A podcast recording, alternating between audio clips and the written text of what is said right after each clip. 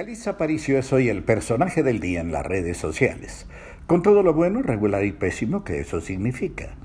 Yo comparo las redes con un organismo humano vivo que tiene cerebro, tiene ojos, tiene boca, tiene corazón, tiene hígado, tiene muchas partes y claro, también tiene nalgas. Cada quien aporta pues a las redes lo que tiene y lo que puede. El chiste es estar en ellas. La cuestión es que entre un universo tan grande hay también muchos para quienes lo que aparece en Internet es la verdad absoluta o simplemente porque está en la red, algo es digno de tomarse en cuenta y compartir, retuitear, en fin. Lo mismo que antes decíamos con seguridad irrebatible, lo dijo el padre en el sermón, salió en la tele o en otro tono y con otra voz, lo leí en el New York Times. Hoy se dice, está en la red, lo vi en Internet.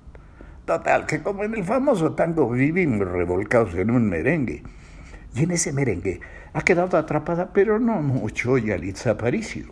Y solo por haber hecho tan bien, pero tan requete bien, el papel de sirvienta en una película y, que podrían ganar no sé cuántos Óscares. Y ella es el Óscar a la mejor actriz.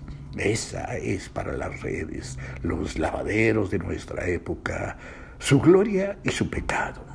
Solo que ahora sí que la criada no salió respondona y Yalitza, entrevistada mil veces, agredida un millón de veces, envidiada diez millones de veces, se ha comportado y ha respondido a todo y a todos con aplomo. Se ha conducido con una inteligencia, una seguridad, una actitud y una presencia que eso sí que no se lo podemos perdonar. Porque en el fondo no importa, hombre, si el vestido es Chanel, la portada es de Vogue o de Vanity Fair si es bonita o si es fea, si estudió o no actuación, si es licenciada en pedagogía o no. Lo que no podemos permitir es que no sepa cuál es su lugar, que sus padres no le hayan enseñado a responder con un ah, para servirle, que, que no baje los ojos cuando le hablemos, ni deje de ver la misma telenovela que ve la patrona en lugar de estar como se debe, planchando o preparando la cena. Y es que ahora sí, decíamos, la criada nos salió respondona y eso sí que no lo podemos perdonar.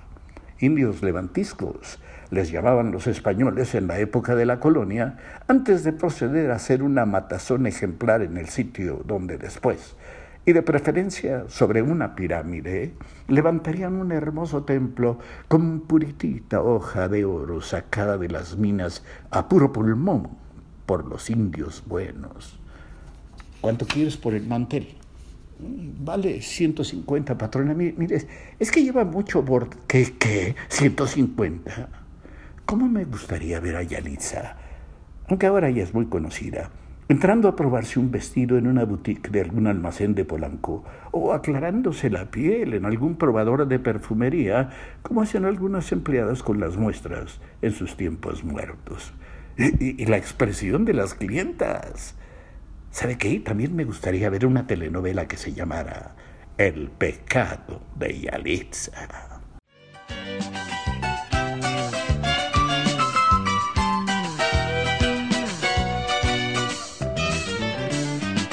Hoy puede ser un gran día plante